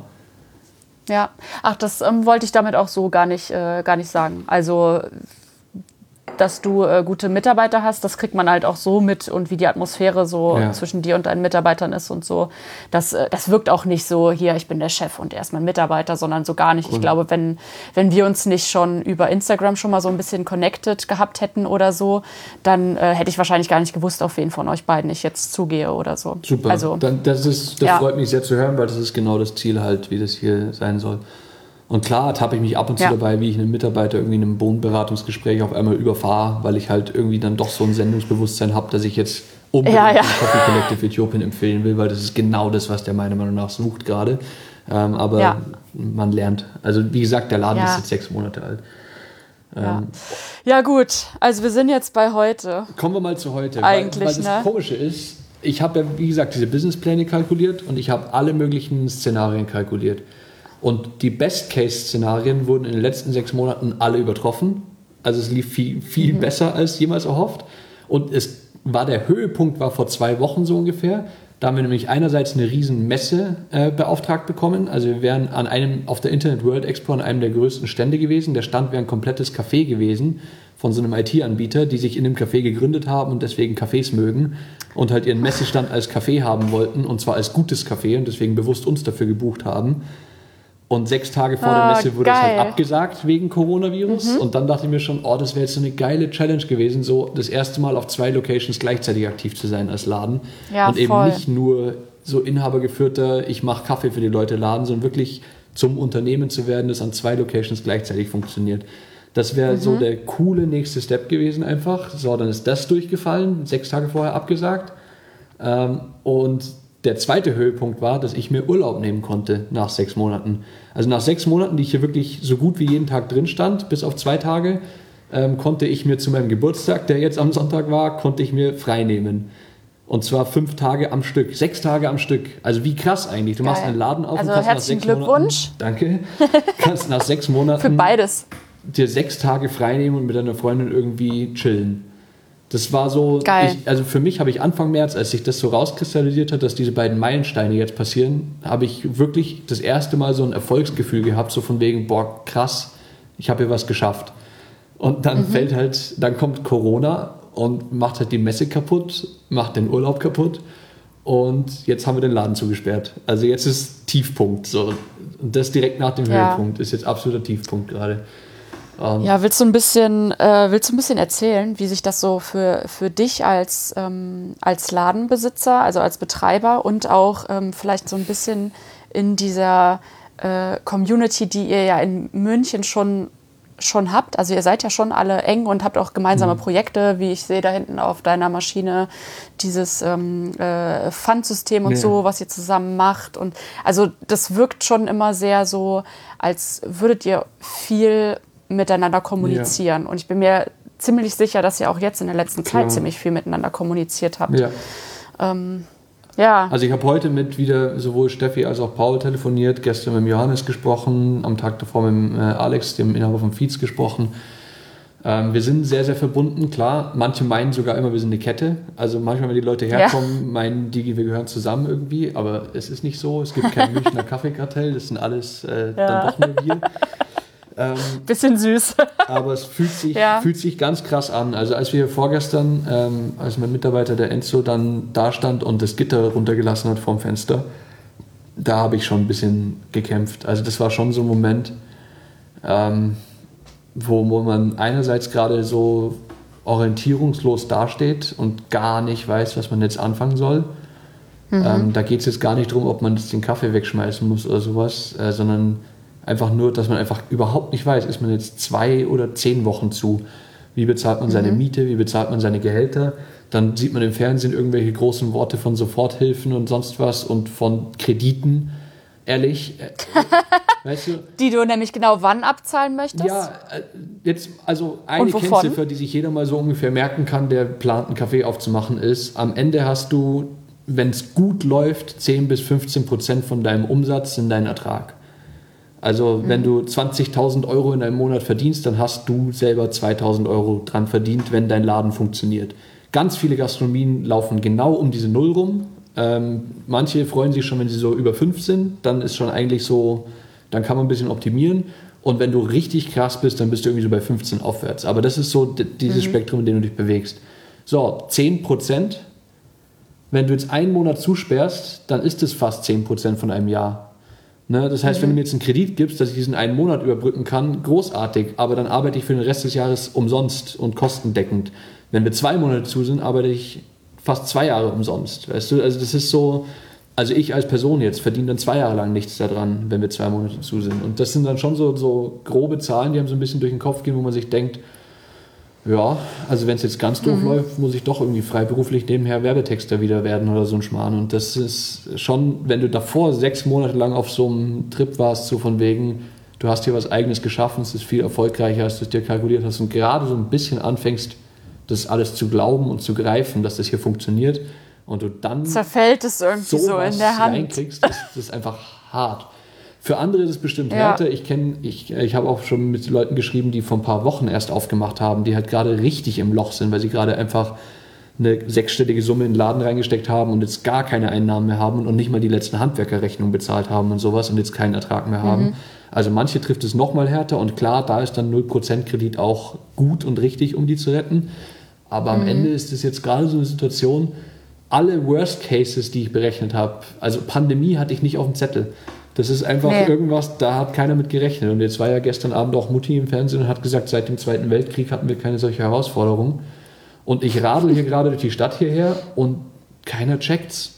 Also die Leute sind irgendwie an der Isar, sitzen sie da im Kreis, äh, haben jetzt alle Freizeit und irgendwie angekommen mhm. ist es mhm. noch nicht. Ähm, klar, wir reden alle von Homeoffice und sowas und für ganz viele Jobs ist es auch, also meinen alten Job hätte ich nahtlos im Homeoffice weitermachen können. Ich wäre vielleicht sogar ja. produktiver gewesen äh, mhm. wenn ich keine Meetings ja. gehabt hätte, sondern einfach nur E-Mails geschrieben hätte stattdessen. Ähm, also ja, ganz viele so Ja, ich habe auch mit meinen Nachbarn jetzt heute gesprochen. Die waren so, ja, also ist jetzt voll scheiße und ne, krass, aber uns betrifft das nicht so wirklich. Die arbeiten einfach von zu Hause. Äh, mich rufen alle an und sagen, was soll denn das mit dem Klopapier? Alle horten Klopapier. Mich interessiert das Klopapier gerade nicht. Ehrlich, das, mhm. also für, für mich jetzt gerade ein bisschen größere Fragen, als ob ich irgendwie jetzt Klopapier noch habe. Das ist, äh, du, du stehst gerade als Inhaber von so einem kleinen Laden, der ja nur vom tagtäglichen Umsatz seine Mitarbeiter und seine Mieten und alles bezahlen kann, stehst du gerade mhm. ganz anders da. Und das ist die eine Seite. Äh, also isoliert würde ich totale Orientierungslosigkeit und Planlosigkeit und Mulmigkeit empfinden. Die andere Seite mhm. ist eben diese Vernetzung in der Münchner Szene, aber auch, also wenn man, wenn man sich dann so Blogbeiträge vom Tolga durchliest und einen Kommentar drunter Ach, schreiben kann mh. und äh, wenn ihr die Coffee Community Week wieder startet und man so ein bisschen so vernetzt wird. Und was hier mhm. ja auch passiert ist die letzten Tage, also die fünf Tage, bevor wir zugemacht haben, waren alle fünf Tage Rekordumsatz. Äh, am Ende ist es zwar kein krasser Umsatz im Sinne von Gewinn, weil, wie gesagt, das Geld verdienen wir an den Tassen eigentlich und nicht an den Bohnen und nicht am Equipment. So eine Kommandante, mhm. wenn du dir für 222 Euro bei mir kaufst, ist zwar cool, weil das Umsatz ist, aber die Marge ist halt ja, ja. Äh, auf die 222 Euro eine andere, als hätten wir die 222 Euro mit 111 Espressi gemacht. So. Ähm, mhm. Deswegen ist das äh, jetzt eher so Kapitalumstrukturierung, aber das ist auch gut. Also ich habe lieber das Kapital gerade auf der Bank als im Regal stehen. Deswegen ist das jetzt auch gut. Das, was wir hier mhm. gerade machen, dass wir den Kaffee mit dem Fahrrad ausfahren, ist am Ende eine Nullnummer, weil die Mitarbeiter, die das jetzt machen, natürlich genau das Geld kosten, dass die Marge auf den Kaffeetüten gewesen wäre. Aber ich habe auch trotzdem lieber bei meinen Stammkunden den Kaffee daheim, als hier im Regal stehen. Also es ist ja, jetzt alles ja auch gut alt, und ne? bringt Kapital aufs Konto und rettet uns jetzt natürlich ein bisschen über die Runden. Aber äh, leben kann ich von diesem Modell natürlich nicht. Ja, sind deine ähm, Mitarbeiter Festangestellte oder? Ähm Nein, Nein, äh, weil, also ich habe einen Festangestellten, der genau in der Phase ist, in der ich war, als ich im Beamer angefangen habe. Also der will selber einen Laden aufmachen. Die machen auch hier, mhm. das ist der Leon, die machen am Wochenende hier das Faber Breakfast immer in der Bar Garçon, machen die so ein Wochenend-Frühstücks-Pop-Up. Ähm, ja. Der arbeitet unter der Woche eben hier als Barista. Das heißt, der wird mir halt so lange erhalten bleiben, bis die selber eine Fläche finden. Und der Rest sind im Moment Minijobber. Das sind jetzt sieben Stück. Ähm, Ach krass, das sind aber viele. Ja, wow. und da Qualität mhm. eben konsistent zu halten mit Handbrews, ne, also ich will da jetzt nicht wieder drauf zurückkommen. Ja, ja, nee, ich kann das voll nachvollziehen, richtig gut, ja. Genau, nee, das sind aber halt alles einfach Überzeugungstäter. Die sind alle so ungefähr in der Phase, in der ich, weiß ich im Café Bla angefangen habe. Weißt du, die probieren es jetzt alle aus, machen es zum Spaß, machen es aus Überzeugung. Und wer weiß, vielleicht kommt bei denen ja. als nächstes der Sprung, dass die hier dann Teilzeit oder Vollzeit anfangen und dann halt in drei Jahren ihren Laden aufmachen oder sowas. Also diese Leute habe ich halt gefunden, die eigentlich so auf meiner äh, Historie jetzt halt gerade irgendwie so ein, zwei Jahre hinter mir sind. So, die arbeiten halt alle hier so. Sorry, also deine Mitarbeiter, die, ähm, die fahren die den Kaffee auch aus? Also heißt das, du ja. hältst die bewusst auch äh, beschäftigt? Klar. Oder ähm, Nein, also wie sieht das ich könnte aus? das also, selber machen, dann würde ich an dem Kaffee noch ein paar Euro verdienen. Ähm, mhm. Aber ich, also Minijobber machen ja Minijob auch selten aus finanziellem Luxus, sondern meistens, weil sie halt die 450 Euro auch irgendwie brauchen. Äh, es sind halt mhm. meistens irgendwie junge Leute, die halt ein Nebeneinkommen irgendwie gerade brauchen. Und deswegen setze ich ja. halt lieber die aufs Fahrrad jetzt. Und solange ich es mir leisten kann, zahle ich denen halt die volle 450 Euro. Dann kann man ja so ein ganz Jahres Arbeitszeitkonto machen und vielleicht können sie im, Sonntag, äh, im Sommer, wenn hier mehr los ist, eine Schicht mehr machen oder sowas und dann sind wir wieder quitt. Ähm, das kann man ja alles mhm. so ein mhm. bisschen einfach hinrechnen und schauen, wie es sich aufgeht. Das ist ja alles im Rahmen äh, machbar. Ich bezahle die jetzt alle voll weiter, soweit ich das kann, solange ich das kann. Ähm, mhm. Das werde ich auch eine Weile lang können, weil die ersten sechs Monate eben viel besser waren als jemals gedacht und weil ich halt auch extrem mhm. ähm, vorsichtig äh, gewirtschaftet habe. Also ich habe mir in den sechs Monaten noch keinen Cent ausbezahlt persönlich. Das ist alles so jetzt. Was aber auch ein Luxus ist, ne, dass du das, äh, dass du das kannst, beziehungsweise äh, einfach gut angegangen, ne? Ja. Die Selbstständigkeit. Was heißt gut angegangen? Ich bin halt in, in, in der glücklichen Situation, davor einfach sechs Jahre lang einen gut bezahlten Job und einen lang angelegten Plan gehabt zu haben. Das heißt, ich habe halt dieses Geld einfach auf die Seite gelegt, lange. Ähm, ich habe mhm. den Laden auch ohne Kredit aufgemacht und äh, halt wirklich so, dass ich jetzt niemandem Schulden abzuzahlen habe. Meine Fixkosten sind überschaubar. Ich muss hier Miete und Strom und alles bezahlen und dann halt die Löhne. Und da wird einem ja. jetzt scheinbar auch ganz gut geholfen. Also bei den Minijobbern wahrscheinlich nicht, äh, aber bei dem Leon, bei dem Festangestellten, da wird er Kurzarbeit dann greifen. Das heißt, der äh, kriegt, da kriege ich den, den Lohn dann zu einem guten Teil erstattet und die Lohnnebenkosten. Das sind alles mhm. ähm, natürlich Sachen, die dann schon helfen. Und dann weiß man es ja nicht. Mhm. Vielleicht machen wir es gerade alle viel schlimmer, als es ist. Vielleicht ist in drei Wochen wieder Sonne. Äh, ich glaube aber eher, wir sind hier länger zu. Und ich glaube eher, das wird mhm. noch ein bisschen härter. Und wir werden uns in, also jetzt im Moment sind wir super beschäftigt mit dem Regal abverkaufen über Fahrradkurier. Aber in ein paar Wochen werde ich mir schon ein bisschen überlegen müssen, nicht nur wie ich ja. irgendwie das Geld verdiene, um das alles zu bezahlen, sondern wie ich auch meine Zeit verbringe, ganz einfach, weil ich kann kein Homeoffice machen. Mir wird irgendwann mal langweilig, wenn jetzt die ganze Bürokratie erledigt ist. Hm. Ja, aber vielleicht äh, musst du dann nochmal auf deinen alten Job ein bisschen zurückgreifen und das freiberuflich irgendwie äh, machen, wenn ja. das äh, online möglich ist. Also so, um nach jedem Strohhalm irgendwie ein bisschen zu, äh, zu greifen. Aber so wie du das erzählst, klingt das ja schon eigentlich äh, noch recht optimistisch. Also äh, finde ich sehr, sehr beeindruckend, wie du mir das gerade erzählst. Oh, sorry, ich habe hier gerade einen Streit mit meiner Katze. ich glaube, ich tue mir halt auch leichter als andere. Also ich, ich glaube, wenn sowas passieren muss, dann kann es mir nicht zu einer viel besseren Zeit passieren als jetzt weil mhm. ich jetzt noch relativ geringe Personalkosten habe, eben dadurch, dass ich nur die Minijobber und den einen Festangestellten habe und eben 60 Stunden die Woche eigentlich selber hier drin arbeite oder 50 oder 40. Ähm, mhm. Deswegen sind die Personalkosten gerade überschaubar, die ich da zahlen muss und die Miete und der Strom und so weiter. Also ich glaube, da sitzen andere auf höheren Fixkosten als ich jetzt gerade. Mhm. Ähm. Willst du vielleicht auch, also ohne da jetzt genau zu erzählen, bei wem es da jetzt gerade wie läuft, aber so ein ähm, kleines Bild vielleicht mal geben von, ähm, ja, von Kollegen, also ja, wie dein Eindruck ist, wie die Lage gerade so ist? Also die Lage ist, dass wir alle nicht wissen, was wir machen sollen. Ähm, wie gesagt, am Montag hieß es, alles macht zu, außer Gastro von 9 bis 15 Uhr die Speisegastronomie. Jetzt ist mhm. es irgendwie so ein bisschen, die Speisen müssen schon stark im Vordergrund stehen, es muss schon um Grundversorgung gehen. Also alles, was so ein bisschen Franzbrötchen ist, gilt jetzt nicht als Gastronomie, sage ich mal. Das heißt, die, mhm. die jetzt eigentlich dachten, sie bleiben offen, denken jetzt dann doch drüber nach, zuzumachen. Manche haben zugemacht, manche haben sich anders entschieden. Äh, ich habe gleich zugemacht, weil ich es einfach aus Prinzip richtig finde, jetzt zuzumachen, weil der Hauptansteckungsweg ist über den Rachen. Und was mache ich hier? Ich mache Heißgetränke, die, die Leute trinken. Ähm, ich sollte ja. nicht mehr Kaffee machen, jetzt gerade. Punkt. Also, mhm. Ja, ich finde es auch super schwierig, das, äh, das jetzt zu sehen, dass dann einige irgendwie äh, Kiosk-Versionen so machen falsch. oder so Aber aus dem Fenster. Ich, äh, äh, will, aber ich bin nicht in der Position, sagen, das zu bewerten. Ich, äh, also ich hätte es für mich falsch gefunden, weil ich es mir auch leisten kann, glaube ich, jetzt zuzusperren, hoffentlich. Ja. Ähm, ich verstehe ja. jeden, der so lange offen bleibt, wie er kann, weil es ja auch am Ende darum geht, solche Hilfen kriegst du ja nur, wenn du zumachen musstest. Wenn du nicht mhm. zumachen musstest, dann hast du Betriebsurlaub gemacht und den erstattet dir natürlich kein Mensch.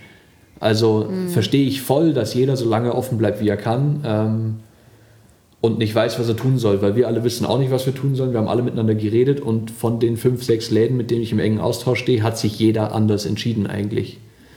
Also manche machen limitierte mhm. Öffnungszeiten, manche machen Kioskverkauf, manche machen einfach weiter äh, und manche machen zu. Und mhm. das liegt halt auch daran, dass die Ansagen nicht klar sind. Da gab es am Montag eine Pressekonferenz, Voll. dann gibt es eine lange Liste an Läden, die offen bleiben dürfen, die ist total ambivalent. Dann werden heute nochmal Ausnahmen irgendwie ergänzt. Und jetzt, also heute ging so eine Liste dann rum, ähm, Lebensmittelspezialgeschäfte wie Weinhandlungen, Spirituosenläden dürfen offen bleiben. Munition für Jäger, die Läden dürfen offen bleiben. Blumenläden dürfen offen bleiben. Also, Friseure dürfen offen bleiben. Ja, viel, mit 1,50 Meter Mindestabstand die Haare schneiden mussten wir mal demonstrieren, wie das geht. Das ist schon hochinteressant. Ja. Also ich verstehe auch, dass für Politiker gerade irre schwierig ist, Klartext zu reden, weil es auch eine mhm. völlig nie dagewesene Situation ist und ja auch äh, immer Interessenkonflikte überall mitspielen und alle diskutieren und alle mitzureden haben. Ähm, und es natürlich auch nicht nur um Gesundheit, wenn auch primär um Gesundheit, sondern auch um wahnsinnig viel Geld geht am Ende, ist ja klar, und um Existenzen und um Jobs und um Lebensgrundlage. Ähm, ich mhm. fand es für mich persönlich, und ich glaube, das muss dann jeder für sich persönlich entscheiden, ich fand es für mich persönlich mhm. falsch, hier noch Kaffee zu machen und Leuten in die Hand zu drücken. Fand ich einfach mhm. nicht mehr richtig. In dem kleinen Laden zu stehen, äh, Leuten Kaffee zu machen, das hat sich in den letzten Tagen schon einfach komisch angefühlt.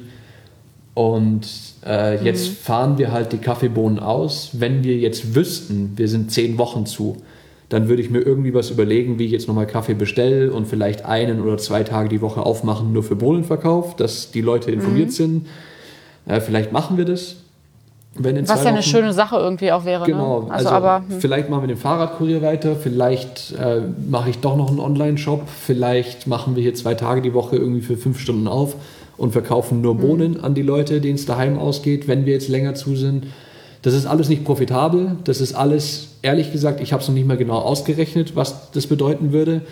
Äh, da geht es nur darum, ehrlich gesagt geht es mir gerade nur darum, die ganzen Leute, die hier sechs Monate lang so begeistert Kaffee gekauft haben, die sollen doch jetzt daheim in Ruhe begeistert weiter Kaffee trinken können. Und wenn ich da irgendwie mithelfen kann, die damit zu versorgen, mir ist es dann eh langweilig, dann mache ich das. Also auch wenn es ergebnisneutral ja, was ja irgendwie auch geil ist. Dann bestelle ja. ich halt irgendwie 30 Kilo Kaffee von irgendwo her und schwinge mich aufs Fahrrad und fahre zu den Leuten nach Hause. Ist, ist auch okay. Also aber wie siehst du das dann? Also, weil dann hast du ja auch Kontakt zu den Leuten. Oder ähm, ja, passiert das kontaktlos? Bei, bei, dem, bei dem Kurier meinst du?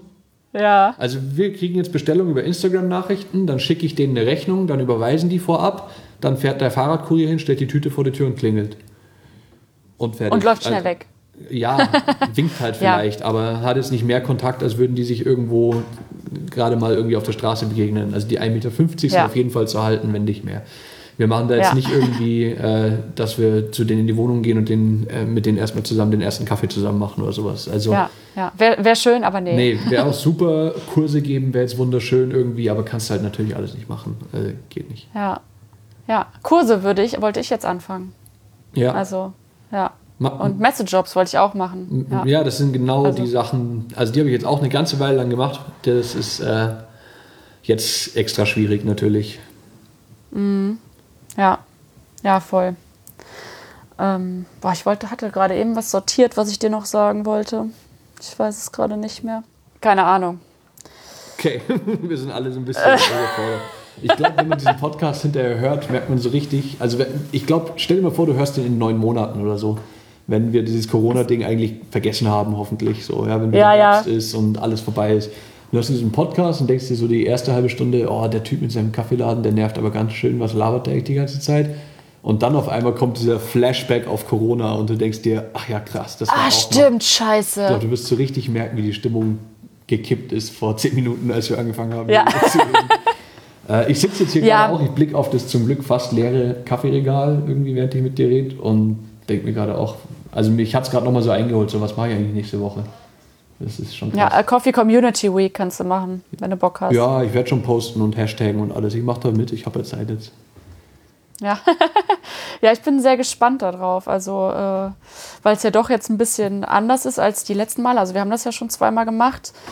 Äh, und äh, es kommt tatsächlich ein ganz kleines bisschen äh, gemischte Rückmeldung. So, die einen so ein bisschen so, ja, also wir haben gerade andere Probleme als ein bisschen Instagram-Spiele ja, spielen. Ja. Ähm, und genauso aber auch andere, die sagen, ja, geil. Also ja. das ist jetzt genau das, äh, was uns irgendwie nochmal so ein bisschen ja, Begeisterung, Motivation und sowas äh, bringt. Ne? Also und wenn du da irgendwie Ideen hast, was man, wen man da wie gerade unterstützen kann oder so, ähm, darum soll es ja auch ein bisschen gehen. Ne? Irgendwie was ein bisschen zu zeigen, wie man sich gegenseitig unterstützen kann. Aber lass dich davon nicht verunsichern, weil also ich glaube, wenn du, wenn du polarisierst, dann machst du was richtig, ein Stück weit immer. Das ist immer so ein Kompass für mich ein bisschen ein ja. guter Freund von mir ist so der größte Rammstein-Fan der Welt und der hat mir erzählt, dass der Till Lindemann mal gesagt hat, der Sänger von Rammstein, ja. Der hat gesagt, er spielt lieber ein Konzert, wo von zehn Leuten am Ende sechs gehen und vier feiern als dass die zehn halt irgendwie stehen bleiben und hinterher nicht mehr wissen, wie die Band geheißen hat. Ja, ja, ja. ja, und ja. so habe ich diesen Kaffeeladen hier auch gemacht. Es gibt hier keine helle und keine dunkle Röstung, es gibt hier keinen Mainstream-Espresso und einen modernen. Es gibt nicht irgendwie den Versuch, alle glücklich zu machen, sondern es gibt das, was wir hier cool finden. Und wenn du es cool findest, ja. dann komm her. Und wenn du es nicht cool findest, es gibt drumherum Läden, die das machen, was du suchst. Und ja, ja, und nicht reinkommen und abkotzen. Genau. Saure Plörre. Ja. Ja. ja. Ähm, aber also ganz vielen Leuten passt es überhaupt nicht, was wir hier machen. Ich dachte am Anfang, dass viel mehr so Diskussionen kommt, aber manchmal ist schon einer da. Also der, der Beste war halt mal gesagt, irgendwie, Entschuldigung, habt ihr die Maschine kürzlich sauber gemacht? Und dann habe ich gesagt, ja, jeden Tag. Ja, das Reinigungsmittel schmeckt man noch, das ist sauer. Und gesagt, hm, dann fängst du halt an, den Kaffee zu erklären äh, warum der ab und zu mal vielleicht Fruchtnoten hat. Ähm, und ja. andere sind völlig überrascht, dass dieser Kaffee eben nicht so sauer schmeckt, wie sie es jetzt erwartet haben, nach dem, was sie so gehört haben, weil man eben auch Balance aus diesen Kaffees rauskriegen kann. Aber trotzdem, wir Voll. riskieren hier schon zu polarisieren. Unser Hausblend ist heller als viele Gast-Single-Origins, die wir hier reinschmeißen. Das ist, mhm. ähm, wir, wir riskieren hier zu polarisieren und damit machen wir die Leute, die auf unserer Seite sind, extra glücklich. Und so werdet ihr Ja, und dann macht es halt auch nochmal extra Spaß, ne? Genau. Ja, eben. Yes, macht extra Spaß genau. und wenn du halt hinter dem stehst, was du tust, viel cooler. Ja, also ich habe auch richtig Bock darauf und ich glaube, es wird, äh, wird ziemlich cool. Und nochmal ganz anders als die letzten Male. Ähm, ja, und ja, die, die es cool finden, finden es dann richtig cool und die, die es doof finden, mein Gott, die haben es halt dann doof gefunden. Aber ja, ist so. Eben. Ja, die sollen es ignorieren und dann ist gut. Aber ich mache mir da auch äh, keine Sorgen. Das war jetzt nur so ein kleines Bild von dem, was dazu gekommen ist. Ja, also äh, Markus, wir haben jetzt schon hier echt so nach anderthalb Stunden. Nee, Mhm. ein bisschen weniger. Aber ähm, ich glaube, wir haben jetzt so ein kleines Bild davon, was du da machst, wo deine Passion liegt und wie es dir jetzt gerade geht. Ja, Lass uns mal so ein Update machen, irgendwie, wenn das, wenn das alles vorbei ist und wieder zwei, drei Monate Normalität waren oder sowas, dann machen wir das einfach nochmal und äh, Ja. reden drüber, wie wir die Zeit überwunden haben. Ja. Erinnerst du dich noch an den Schluss des Podcasts, wo die Stimmung Ja. plötzlich im Keller war? Nein, aber also. Ähm, ja, voll gerne. Mein, Also ich meine, hört euch mal auf Instagram um oder, oder in den sozialen Medien oder redet mal mit euren Röstern. Also, äh, es geht gerade allen einfach so. Keiner weiß, was sie tun sollen. Ich wollte es vorhin auch nicht so sagen. So, ich wollte mir kein Urteil erlauben, dass die, die jetzt noch offen sind, das irgendwie falsch machen, weil vielleicht ist bei denen einfach alles anders. Vielleicht haben die mehr Platz. Vielleicht ist bei denen noch nicht so. Ich bin halt hier am Viktualienmarkt in der Münchner Innenstadt. Also hier ist halt einfach Traffic. Und da will ich nicht dazu Mhm. beitragen, dass einfach noch mehr Traffic ist. Ähm, Mhm. Weißt, meine Freundin arbeitet in der Kindertagesstätte und ich habe einen Kaffeeladen. Also die, die, die Chance, dass wir diesen Virus Oh ja. irgendwie haben und weiter verbreiten, ist jetzt einfach irgendwie gegeben. Auch wenn noch keiner Mhm. von uns hustet und uns niemand im Hals kratzt und so, aber es ist einfach, die Chance ist einfach ziemlich hoch und dann finde ich es verantwortungslos, in meiner Situation weiterzumachen. Das mag für Ja. andere ganz anders aussehen. Aber das war noch äh, die Frage, die ich dir eben stellen wollte. Hast du denn äh, schon vorher, bevor ihr zugemacht habt, gemerkt, dass es weniger wird? Ja, ja klar. Also die letzten zwei Wochen ist es extrem viel weniger geworden. Also der Umsatz am Ende des Tages nicht, aber es sind jeden Tag 10% weniger Kaffee geworden und 10% mehr Kaffeebohnen.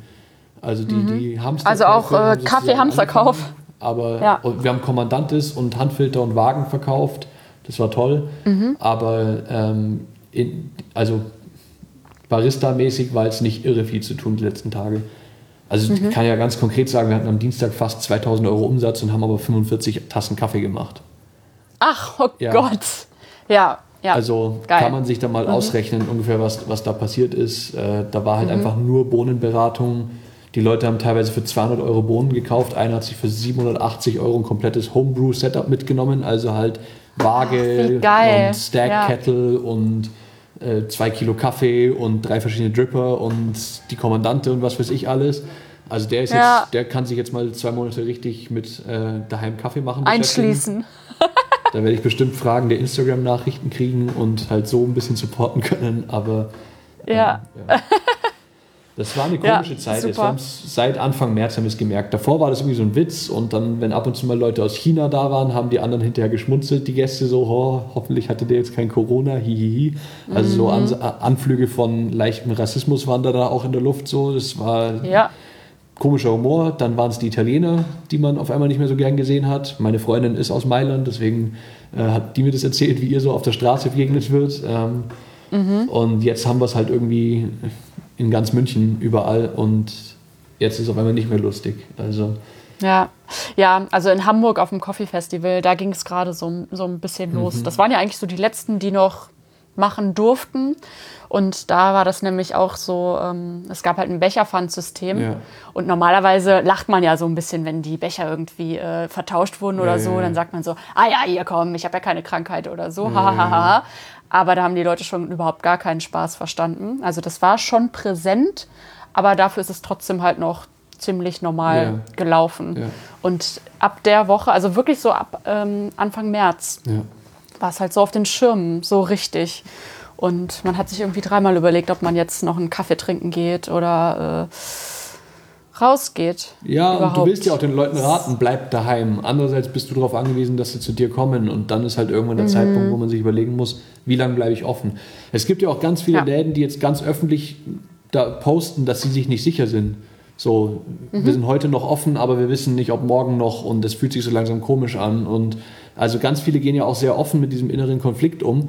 Und da, Mhm. also das ist so das Einzige, was man vielleicht so pauschal dann kritisieren kann, ist, das kann nicht sein, dass Leute, die einen Kaffeeladen haben, diese Entscheidung fällen müssen eigentlich. Es kann nicht sein, dass wir öffentlich Ja. Katastrophenschutz ausrufen und dann ich hier als sechs Monate alter Unternehmer mich fragen muss, ob ich jetzt noch offen sein darf oder nicht. Das muss mir doch eigentlich bitte Ja. gesagt werden. Ich finde auch, dass ähm, ganz schön viele Bereiche sehr konkret genannt werden und wie es überall aussieht, aber niemand äh, sagt was ganz Konkretes zur Gastronomie Ja. und zum Kaffeebetrieb Ja. oder überhaupt. Das ist so, als wäre das kein richtiger Bestandteil irgendwie. Ja. Ich finde es ganz, ganz komisch. Ja, aber da- davor, bevor die Maßnahmen waren, wurden immer Cafés und Restaurants genannt. Das war immer die Phrase. Also bevor konkret was verkündet wurde, war immer so, ähm, dann, äh, das wird Cafés und Restaurants betreffen. Das wird Cafés und Restaurants betreffen. Und auf einmal hieß Ja. es, Gastronomie wird geschlossen mit Ausnahme von Speiselokalen von 9 bis 15 Uhr und Betriebskantinen. Die werden ganz konkret genannt irgendwie, die Betriebskantinen. Ja. Aber ähm, ab wann bist du halt ein Speiselokal? Wenn du als Café einen Mittagstisch machst, bist du ein Speiselokal. Das ist so. Ich war keins, aber ich bin halt wieder Spezialeinzelhandel. Ne? Also Weinhandlung und Spirituosenladen Ja, darfst halt du auch jetzt? so von, von der Ausrichtung her, nur mit Kaffee halt. Ich habe mich Ja. dann halt ganz ehrlich gefragt. Also ich, immer wenn so ein Text uneindeutig wird, dann frage ich mich, warum wurde der überhaupt geschrieben? Und für mich ist halt, also der Text wurde geschrieben, um das öffentliche Leben einzuschränken und nur noch Grundversorgung möglich zu machen. Ja. Und dann frage ich mich halt ganz ehrlich, bin ich Grundversorgung?